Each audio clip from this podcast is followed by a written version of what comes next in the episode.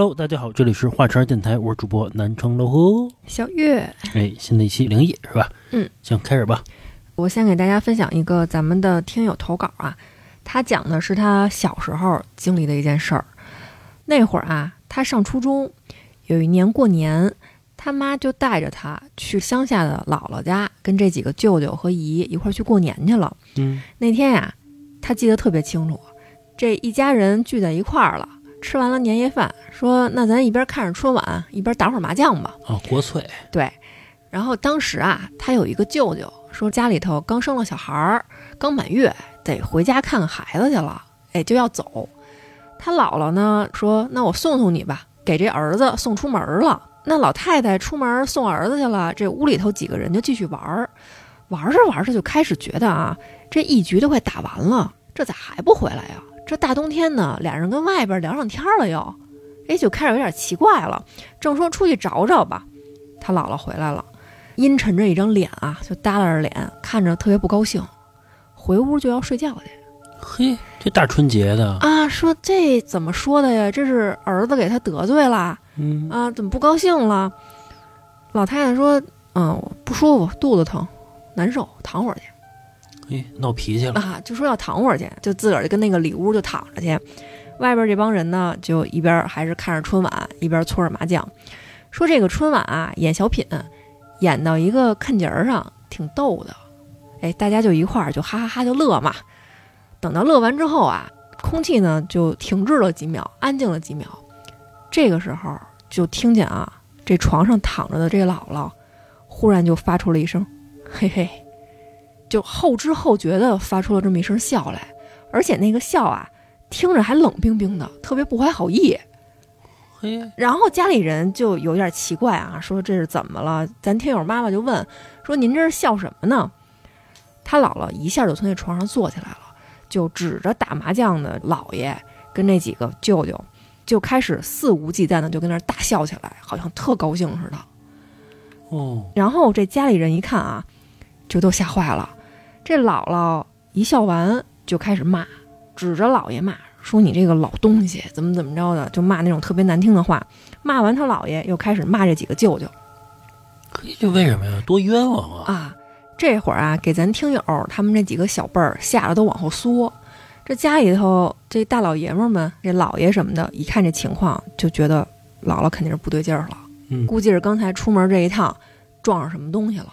是，他二舅啊，脾气特别不好，当时就摔了一杯子，就开始跟那儿大声嚷嚷，说你丫要是再不走，我就找着你坟给你挖了。他姥姥一听这话啊，就更生气了，就开始又哭又笑的抽自己嘴巴，就开始伤害自己了。他姥爷一看这个，说那不行啊，就赶紧拦着，说得得得，你说你想要什么，咱好好说，好好商量。这老太太身体不好，你别折腾她。他们家人还真懂一点儿。啊。然后呢，他姥姥那会儿啊，就坐在这床上，就发出的是一个男人的声音了，已经就开始说：“给我来杯酒，要喝酒。嗯，”他姥爷呢，就给倒了一满杯白酒，就递过去了。他姥姥一口就给干了。干完之后呢，又开始说：“再来根烟。”嗯，他姥爷赶紧啊，又给点上了一根好烟，然后就说：“你这酒也喝了，烟也抽了，你这赶紧走吧，就甭跟我们捣乱了。这过年的。”他姥姥这会儿啊，就在这个炕上盘着腿儿，就露出那种特别得意的那种笑啊，就跟那儿说：“说你让我走，我才不走呢！你这暖暖和和的，是吧？有酒有烟的，还这么听话，我就不走。”原话就是这么说的。嗯，就玩赖了，开始。对，然后他姥爷一看这个，就开始黑乎他，说我忍着你半天了啊，你要非逼我出去找人去，你就等着我，我非得找人来治你去。你现在啊，咱好说好商量，你想要什么，我满足你，赶紧滚蛋。然后就这么折腾了一会儿，最后啊，那边说了，说你们丫挺能跟这儿过年，我跟底下我连个衣服都没得穿，不得给我烧点钱吗？啊，要东西了，开始。啊，就开始要东西了，其实这是好事儿，你要东西啊，我满足你，你就走。就怕你不要，是，你没缘由的折腾人家。是，那一说这个，那就明白了呗，就赶紧着上柴房里面就开始翻之前上供祖坟用的那些黄纸，纸钱儿什么的，就在这院子里给烧了。哎，一边烧啊，还一边客客气气的说了好多那种恭敬的话啊，快走吧，这我们过年你也过年是吧？都乐乐呵呵的发财什么的，说了点这吉祥话。那边那个纸刚一烧完，那个风啊一吹，纸全都灭了。他姥姥这边咕噔一下倒头就睡，嗯特别神奇。然后这家里人就赶紧过去看看呗，发现啊，他姥姥呼吸什么的都很平稳，这人啊好像就是睡着了。嗯大概是过了得有个一个来小时才清醒过来。然后咱听友妈妈就问他说：“您这刚才到底是怎么回事儿啊？这出门碰见什么事儿了？”他姥姥就跟那儿哎呦哎呦的说脑袋疼，然后啊就跟他们大家伙儿说说当时啊他姥姥送完他这舅舅要回家呀，一扭身儿啊就发现这空荡荡黑黝黝的这大街上，他对面儿忽然就有一个男的。穿着一身的黑衣服，戴着一黑帽子，用一种特别快的速度就朝他冲过来了。哟，当时他那一瞬间的想法是：哎呦，这人是不是要抢我东西啊？这大过年的，他就有点害怕了。是啊，但是这老太太呀，她手脚没这么利落，她这边晃晃悠悠的说扭身儿，我赶紧进院子吧。就这么一转身的功夫，身上就一凉，就觉得啊，有一股寒气就钻到这个骨头缝里了。然后就什么都不知道了。哟，那真是撞邪了。后来嘛，他们村子里就有人分析，说大过年的年关嘛，这正月里头，说这个鬼啊，可能也会放假回阳间。像这种孤魂野鬼没人祭祀的，就跑过来要钱花了。加上他姥姥大夜里的，就一个老弱妇孺的，身体又不太好，点儿就比较阴，就找上他了。嗯，那他姥姥也够倒霉的，因为刚一出门碰上一鬼可不嘛，啊，这鬼啊还是这穷鬼、恶鬼是吧？他舅舅那会儿估计也挺自责的，他妈要是不送他，也遭不了这场灾。嗯，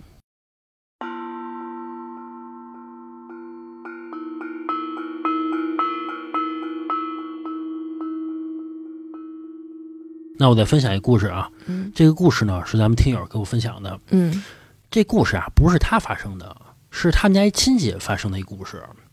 他们家一亲戚啊，现在岁数大了，以前还小呢，咱们就叫他小张吧。嗯这故事啊发生的特别早。这小张啊，十八岁的时候，他呀命挺苦的，家里特别的穷。嗯他的爸妈呀生了三个孩子，小张、小张的弟弟、小张的妹妹。啊就在小张十八岁的时候，他爸去世了，等于说他们家就剩小张他妈、小张、小张的弟弟和妹妹了嗯啊，这几口人了。那会儿农村结婚早，小张他妈其实还不到四十岁呢。嘿这村里啊，闲言闲语就特别多，还有好几个村里边娶不着媳妇儿那种老光棍儿，少道两句真的就来欺负他妈来啊，啊，能占点便宜就占点便宜。你说这小张要在家，其实还好点儿，十八了，这大小伙子但是小张他得种地去，哦，他不能长期在家里边待着，因为这一家子都指着他养活呢。这时间一长啊，也不是办法。这小张他妈呀，就带着小张还有他弟弟妹妹，搬到他妈的妈妈那块儿去了，就是小张他姥姥他们家住去了。啊但是值得说一下啊，小张的姥姥姥爷都去世了，哦小张他妈是独苗。虽然搬过去啊，说白了就是搬到了他姥姥姥爷的一间空房子去住去了，大概啊就这么住了两三年的时间。后来啊发生一怪事儿，嗯这大夜里啊，小张他们家的院子里边老有怪声儿，有的时候是咳嗽声儿，有的时候呢是哭声儿，哎呦，还有的时候是笑声儿，也分不清男女。挺热闹但是透过这窗户往外看，也什么都看不见。这头几天啊，小张他们家呀都忍着，就觉得没什么。但时间一长，又觉得烦了，就成天吵，到底什么东西啊？嗯，就作为家里边唯一的这个男子汉，顶梁柱啊那小张义不容辞啊，得为这个家里边铲除祸害啊。嗯他就跟家里说：“说甭管了，交给我吧啊交给我吧。”但是这小张啊，他也不傻，你得知己知彼啊，我得知道你到底是一什么东西啊。后来啊，他在睡觉之前往那院子里啊撒了好多土，啊，那意思你来点人什么的，或者来点什么东西，是不是得有个脚印儿之类的呀？嗯，结果第二天一看，他发现地上这土啊，哪儿哪儿都有动过的痕迹，就满了，哦，而且啊，都是一条一条的，这让小张直接懵了呀。后来啊，他直接找了村里边一哥们儿，叫小李，说你来我们家帮忙来吧，帮我们家铲除祸害来。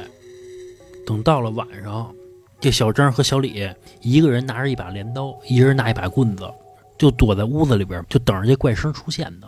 嗯，果然啊，到了后半夜了，这小张跟小李都快睡着了，结果就被这怪声吵醒了。这次啊是哭声，这小张跟小李啊抄起家伙就冲出去了。胆儿还真大。到了院子里边，他们俩借着月光一看，就看见一个东西嗖的一下就窜进他们家柴房去了。嗯，他们俩就追过去了呀。一进柴房，拿手电一照，发现是两条蛇，啊，一条黑的，一条白的。嘿，这小张跟小李啊，二话不说，拿起家伙就要打。结果这两条蛇呀、一下就跑出这屋子去了。嗯，结果小张和小李低头一看，就得发现那两条蛇的地方有一窝小蛇。嘿，这俩人也没管这小蛇，就冲出这屋去了，逮那两条大的去了。结果啊，到了院子里边，什么都没发现。这俩人啊，又回到柴房去了。这小张啊，跟小李说：“说你给我拿一罐子。”这小李就帮他拿了一个大罐子。这小张啊，拿着木棍把蛇都放在那罐子里边了，拿着那木头把这蛇给捣碎了。哎呦，这小李一看，说：“你干这干嘛呀？多损啊！”说那大蛇招你们家，这小蛇也没招你啊。就是啊，小张就跟小李说：“妇人之仁。嘿，”小李一看这个，立马就走了。不过啊，自从这个事儿之后，他们家消停了，嗯，再也没有怪事发生了。就本以为啊，这个事儿就过了，但是啊，大概在三年之后，一个春节的晚上，他们一家四口啊，吃了点饺子，哎，都喝了点酒，高高兴兴的。就在夜里睡觉的时候，这院子里啊，又传出怪声来了。嗯，就因为大冬天的，也加上农村本来就冷，尤其你也知道，这个喝了点酒，一钻进被窝去，再出来那就难了，是吧？是谁都不想出来了。这小张全家呀、就忍着也没出去。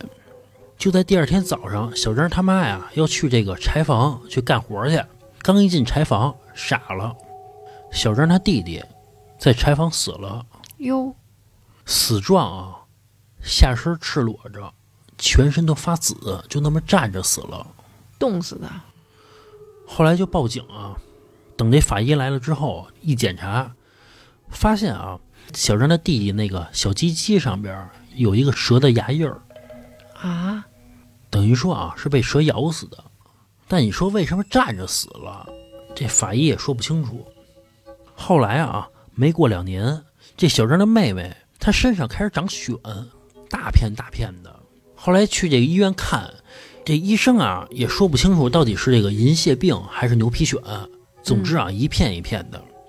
最开始是腿，后来是身上，紧接着啊脖子上、手上全长了。那就是毁容了。再最后啊，头上都长了，尤其是小姑娘，你说这个那怎么办呀？小小子也不行啊。没过一年，自杀了。哎呦，后来小张他妈呀，就请这个村里的大仙儿嘛来看来。这大仙儿看完之后，就几个字儿：造孽太深，然后就走了。说白了也管不了。嗯，后来又过了不到一年，小张的妈妈在柴房弄柴火的时候，房塌了，直接砸死了。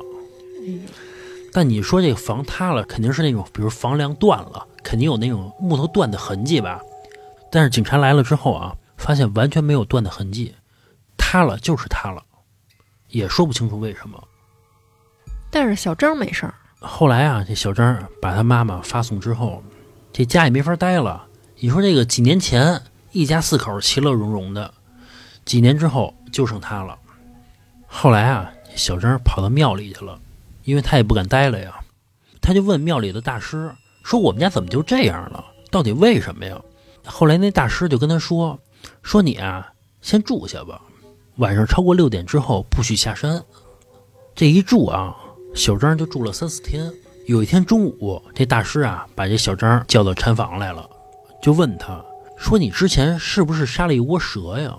嗯说你啊做事太绝了，你现在还没事儿，是因为你年轻，阳气太旺了，他们动不了你。等你岁数大点儿，这阳气啊弱点儿的时候，他们就找你来了。嗯我呀跟他们谈了，他们答应的是啊不动你的后代，但是说还得动你。后来小张听完之后啊急了，那意思是，那你让他们过来吧，啊，我弄死他们，嗯，够横的。我能弄死他们孩子，我就能弄死他们俩，那俩畜生。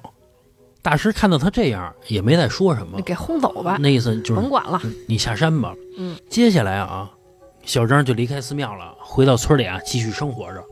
最后啊，还娶媳妇儿生孩子了。但是啊，在他四十五岁的时候，有一次出去旅游去，从山上摔下来了，嗯，高位截瘫。嘿，啊、就这么一事儿，咱们听友跟我分享的。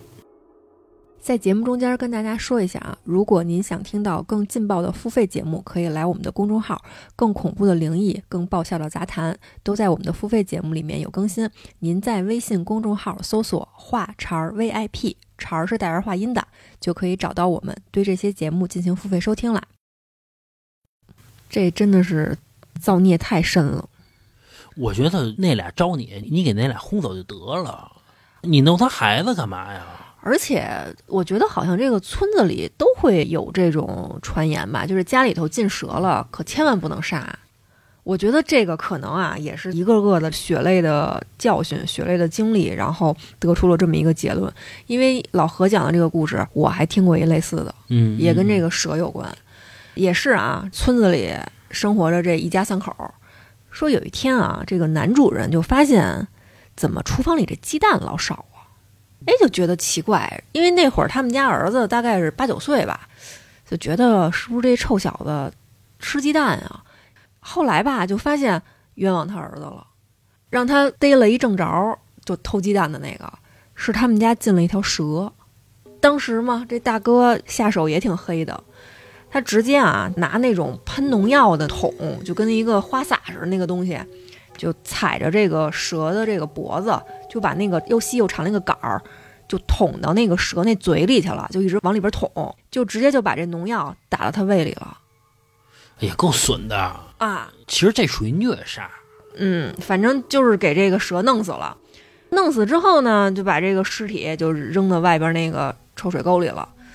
然后等到第二天啊，再去他们家这个柴房，也是柴房，说拿柴火什么的，在那个柴火垛里面发现一窝小蛇。哦，也就是说，可能是个母蛇在他们家这块儿下了一窝小蛇，太饿了就去偷他那鸡蛋去了。那大哥也没含糊，就拿了热水给这个小蛇全都给浇死了。烫死之后呢，就一个个的都把这个尸体都给清出去了嘛，以为就没什么事儿了，踏踏实实的就跟家里头就过日子了。然后过了没几天啊，家里头就不对了，他没事儿，他媳妇儿也没事儿，他儿子出事儿了。嗯，就有一天啊，就发现这小孩找不着了，说这能去哪儿啊？玩这么晚了还不回来，都夜里十点十一点了，满世界找都没找着。这夫妻俩就坐着就着急，说明儿再上哪儿去看看去吧。就突然听见啊，他们家衣柜里有声儿，就咚的一下，嗯，然后过去把这个衣柜一打开，就发现啊，他儿子窝在那个衣柜里的被窝垛上面，就跟那个杂技演员似的，把这个腿就背到了自己的这个两个肩膀上。你能理解这个动作吧？你经常要饭的老这么啊，对，等于是他这两条腿就在这个脑袋旁边嘛，嗯啊，就背在那个肩膀上面，可以说就跟那个被窝上就趴着嘛，就跟那儿吐舌头，就跟蛇吐信子似的。我操，然后家里人就吓疯了呀，就赶紧给这孩子就抱出来，他那个形状也很扭曲嘛，就给抱出来了。抱出来之后就说这怎么弄啊？先把他那个腿给背过去吧。就发现他那个腿就跟没骨头似的，根本就不听使唤。然后也是辗转着请大神儿什么的去给看看吧。说这孩子啊，现在反正已经三十多，快四十了，就爹妈就一直养着，智力一直都不太正常。走路也老是软绵绵的、晃晃悠悠的，家里头只要一来人，就往墙角躲，不敢跟人说话。然后村儿里面的人也都欺负他，等于是这孩子这辈子就这么毁了。其实不是这孩子毁了，这家庭毁了。对，是的，说白了啊，就是别感觉操蛋事儿，太损了。尤其我这故事，你说还把这蛇呀给捣碎喽，啊，怎么想的？嗯，太狠了。这人呀，我觉得还是性格善良一点比较好，是吧？是。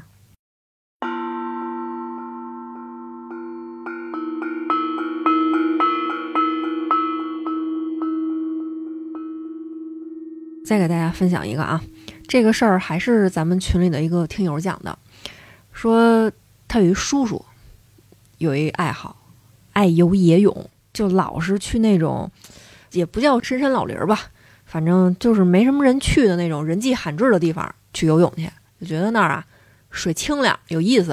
啊，游的这个痛快，啊，痛快，没人搭理他，没人打扰他。估计啊，是裸泳这块儿的，啊，可能是。说有一天啊，大夏天的大中午去游泳的，说游完泳回家吃饭去，对，就那么喜欢游，哎，就特爱游。然后去的这地儿吧，还是他平时老去的那么一地儿，就挺熟悉的了。说那天一猛子扎下去，就刚一下去啊，就觉得有点不对劲儿。说这都七月份奔八月走了，正是盛夏的时候，这还是大中午的，这大太阳照的这水面儿，这波光粼粼的，怎么那么冷啊？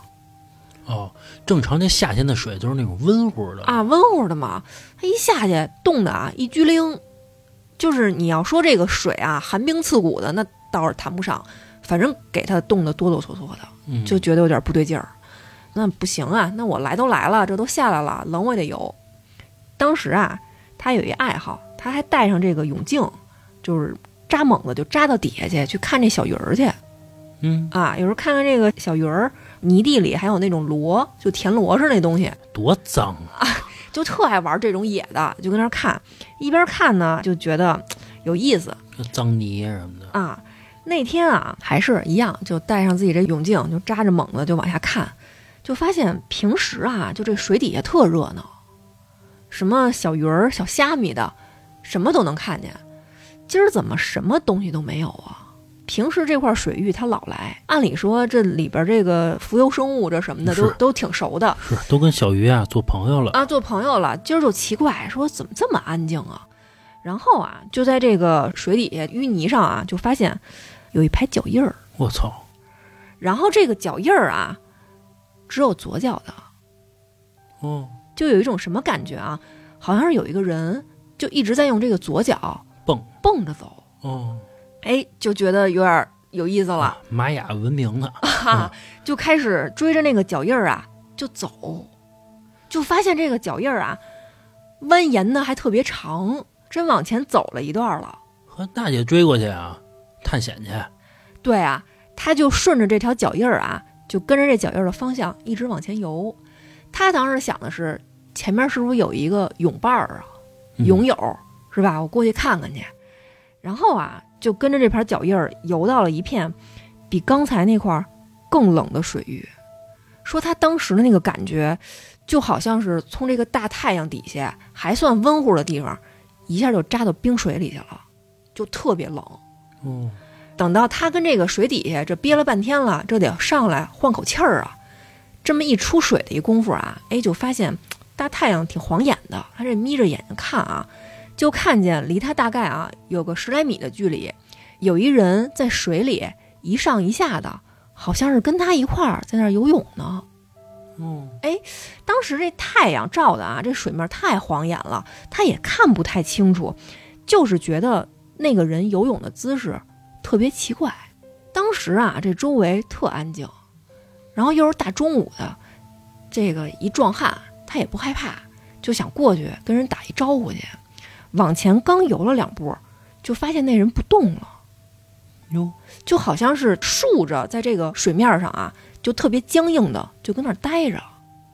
我操，他这会儿开始有点奇怪了，说这是什么游泳的姿势啊？是啊就听说过横着在水面上飘着的，怎么就竖着跟那儿特僵硬的待着呀？这挺难的，啊，然后就这会儿啊，这个水面是流动的嘛，是晃悠的，跟那儿飘着的那个人，就慢慢的就被这个水流冲的就转过来了，就正对着这大哥了。哦，当时他们俩距离大概有个五六米吧。这大哥看清了，那是一个淹死的人，我操，四肢缠满了水草，脸都已经泡敷囊了。他等于是被这个水草给拴着，就立在了这个水中间儿。哦，明白明白，当时这大哥二话不说，扭脸撒丫子就往这岸上游啊。他就觉得自己在往这个岸上游的时候，老有一股凉气儿就跟着他，哦，这个水特别的凉。然后他上岸之后就赶紧报警什么的呗，也算是第一目击人嘛，就把自己见到这个情况都跟警察说了一遍。那这永也别游了呗，这地儿也别去了，以后啊，是啊，这收拾收拾就回家了。回家之后也没出什么意外，当天夜里就开始做梦，嗯，老是梦见啊，他在水里头游泳，已经游的特别累了，但是就是找不到岸边儿，他得使劲就挣巴着呀，他要是不努力着就沉底儿了。嗯，然后啊，游着游着，本来这边都特别累了，还老觉得水底下有什么东西拽他的脚。等到他把脑袋扎水里往底下一看，就看见这个脚边上一张大白脸，泡芙囊的。哟，就这个梦连着做了好些天，最后他实在受不了了，就找了个大神儿，好好的给断了断，还上那个河边烧了点纸，后面才慢慢的好。嗯，其实这人啊，确实不是他害的，人家可能也没什么恶意，他可能就是被吓着了，可能。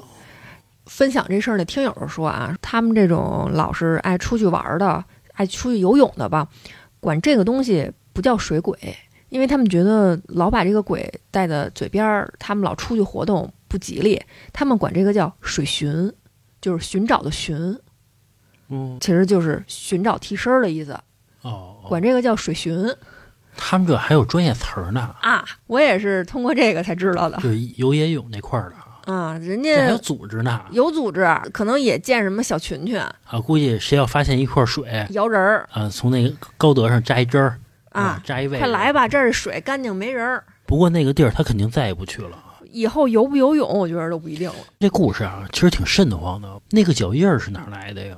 是，其实要在水底踩脚印儿，尤其那水是流动着的，那脚印儿一会儿就没了。而且什么人才会蹦着走啊？是不是另外一条腿就是不方便，比如被什么东西拴住了？